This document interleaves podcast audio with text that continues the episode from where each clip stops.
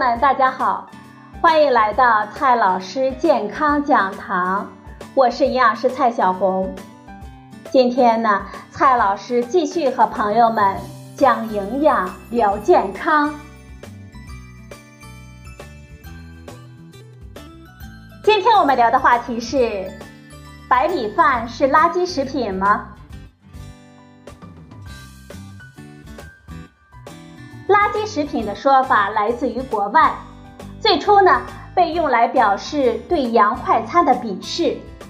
后来啊，人们发现按照垃圾食品的定义，许多的中国传统食品甚至更为垃圾。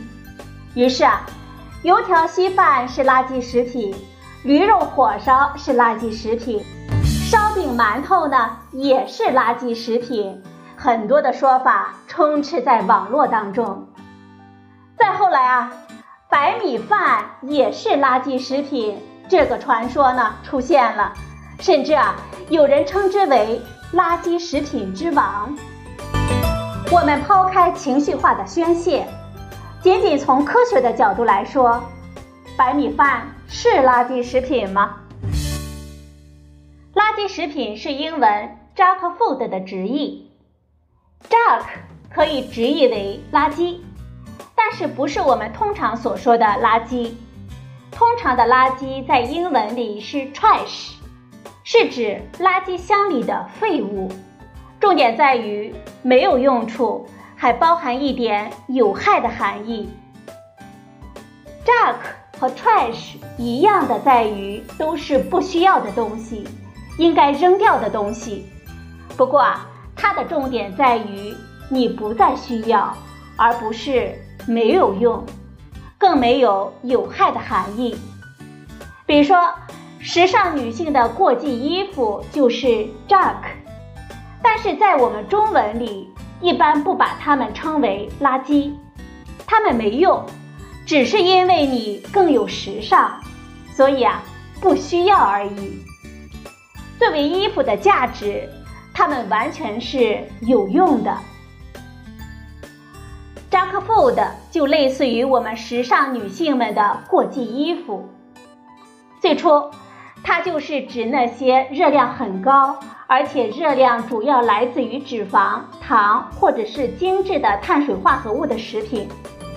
这些食品呢，缺乏优质蛋白质、膳食纤维以及蔬菜水果中的微量营养成分含量。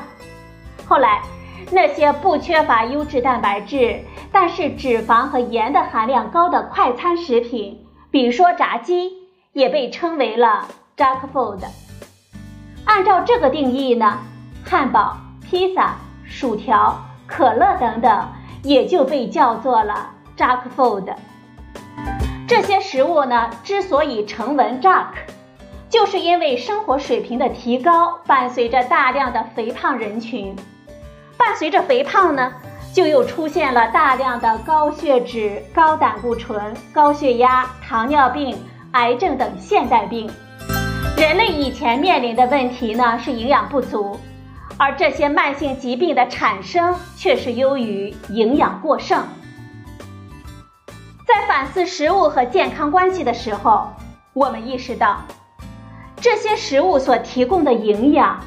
就像时尚女性们储物柜里的那些过季的衣服和鞋，超过了我们的需求，也就成了 junk。再来说一下白米饭。白米是指经过精制的大米，去掉了糙米中的大部分膳食纤维和矿物质。白米中呢，接近百分之八十是淀粉。此外，有百分之十左右的水和百分之七左右的蛋白质，在微量的营养成分当中，维生素 B 三、B 五、B 六和硒、铁、锌较为丰富。每一百克米中的含量约为成年人一天需求量的百分之十左右。除了它们，白米饭中就没有我们值得一提的其他的营养成分了。如果把营养单一、营养密度低作为垃圾食品的标准，那么白米饭确实无法甩锅。即使是那百分之七左右的蛋白质，氨基酸组成也比较差，算是比较劣质的蛋白质了。而那些碳水化合物主要是消化速度比较快的淀粉，所以说啊，白米饭的升糖指数还是比较高的。从这个意义上来说，白米饭还远不如汉堡甚至薯条呢。不过，白米饭不含有饱和脂肪和盐，也算是白米饭的优势了。除了母乳之于婴儿，没有任何一种食物能够满足我们所有的营养需求。在正常的食物中，米饭只是食谱的一个组成部分。在主食之外，其他食物吃什么、吃多少，才是是否健康的关键。毕竟啊，我们的生命活动还是需要淀粉来提供能量的，而白米饭就是这种能量很好的来源。垃圾食品并不是一个科学的概念，也不是监管和营养指南中的概念。把一种食品称之为垃圾食品，在中文的语境当中，更像是一种情绪的宣泄。从营养学角度上来说，我们应该强调没有垃圾食品，只有垃圾吃法。我们需要了解各种食品中的营养组成，把它们成为均衡食谱的一个组成的部分，而不是给他们一个好与坏的标签。然后呢，好的就大量吃，坏的就避之不及。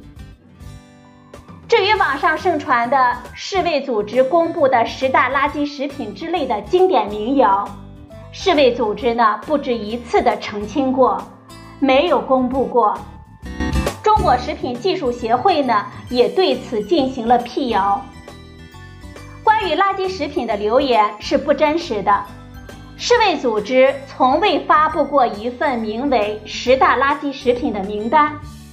重要的是，别把所有加工食品或者是快餐当做垃圾食品。